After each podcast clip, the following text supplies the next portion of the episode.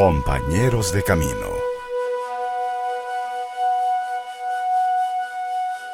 Y ahora le invitamos a compartir la vida de uno de nuestros compañeros de camino. Escuchemos con atención. Y al abrir las páginas de nuestro santoral del día de hoy, 25 de enero, encontramos la memoria de San Pablo, apóstol, en el día que la iglesia celebra precisamente su conversión. La Sagrada Escritura en el capítulo número 9 del libro de los Hechos de los Apóstoles narra así la conversión de San Pablo.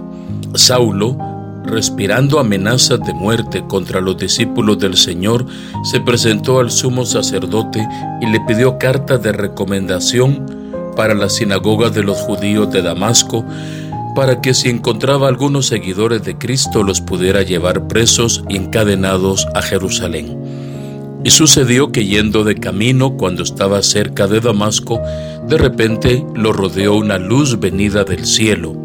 Cayó enseguida y oyó una voz que le decía, Saulo, Saulo, ¿por qué me persigues? Él respondió, ¿quién eres tú, Señor?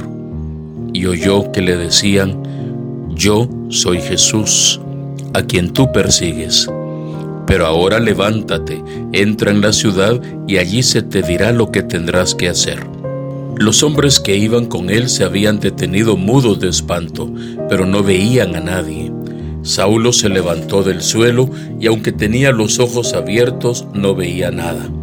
Lo llevaron de la mano y lo hicieron entrar en Damasco y ahí pasó tres días sin comer y beber. Había en Damasco un discípulo llamado Ananías, el Señor le había dicho a Ananías en una visión, Ananías, él respondió, aquí estoy Señor. Y el Señor le dijo, levántate, vete a la calle recta y pregunta en la casa de Judas por uno de Tarso que se llama Saulo. Mira, él está en oración y está viendo que un hombre llamado Ananías entra y le coloca las manos sobre la cabeza y le devuelve la vista. Respondió Ananías, Señor, he oído a muchos hablar de ese hombre y de los males que ha causado a tus seguidores en Jerusalén, y que ha venido aquí con poderes de los sumos sacerdotes para llevar presos a todos los que creen en tu nombre. El Señor le respondió, Vete, pues a éste lo he elegido yo como instrumento para que lleve mi nombre ante los que no conocen la verdadera religión y ante los gobernantes y ante los hijos de Israel. Yo le mostraré todo lo que tendrá que sufrir por mi nombre. Fue Ananías, entró en la casa, le colocó sus manos sobre la cabeza y le dijo, Saulo, hermano, me ha enviado a ti el Señor Jesús, el que se te apareció en el camino por donde venías y me ha enviado para que recobres la vista y seas lleno del Espíritu Santo. Al instante se le cayeron de los ojos unas como escamas y recobró la vista. Se levantó y fue bautizado. Tomó alimento y recobró las fuerzas. Estuvo algunos días con los discípulos de Damasco y enseguida se puso a predicar en favor de Jesús en las sinagogas, en las casas de oración y en todo lugar, y decía que Jesús es el Hijo de Dios.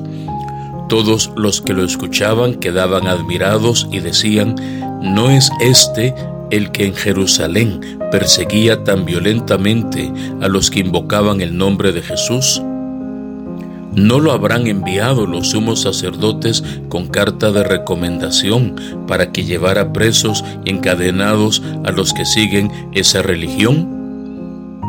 Pero Saulo seguía predicando y demostraba a muchos que Jesús es el Mesías, el Salvador del mundo.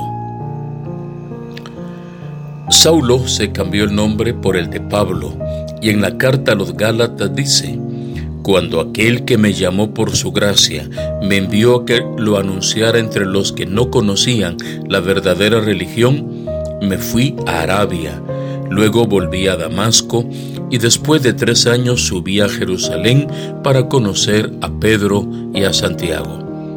Las iglesias de Judea no me conocían, pero decían, el que antes nos perseguía, ahora anuncia la buena noticia de la fe que antes quiso destruir. Y glorificaban a Dios por mi causa. Hoy recordamos nosotros este brillante y conmovedor ejemplo de la conversión del apóstol Pablo. Una conversión que tenemos que entenderla no como fácilmente uno pudiera imaginar.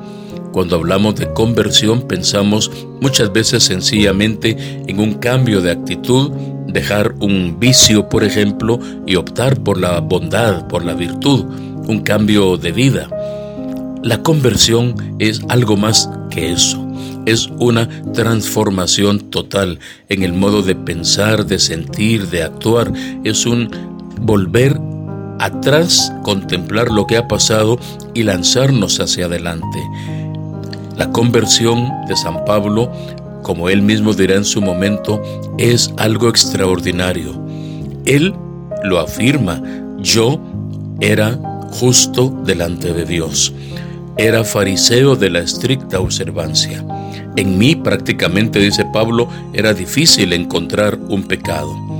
Y por eso decimos, y entonces, ¿cómo entender la conversión de Pablo? Pues sencillamente así, una reorientación total de su vida. Canalizar todas sus energías de lo que hasta ese momento era él como perseguidor, ahora se convierte en un discípulo, apóstol, enviado, misionero de Jesucristo el Señor. Una transformación total. Y todo parte de escuchar la voz de Jesús. Saulo, Saulo, ¿por qué me persigues?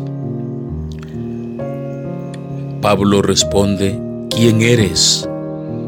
Y la voz divina le dice, soy Jesús, a quien tú persigues. Hoy valdría la pena que nosotros también escuchemos la voz del Señor que nos vuelve a decir como a Saulo, Saulo, Saulo.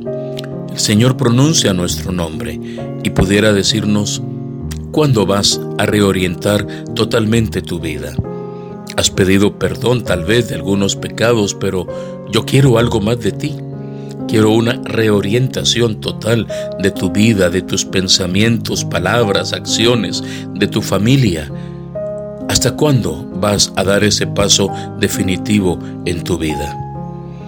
Y pudiéramos decir quién eres tú. Y escucharemos como Saulo la voz que nos dirá, yo soy Jesús, tu Señor, tu Salvador. He venido a morir por ti a perdonar tus pecados, a darte vida y vida en abundancia.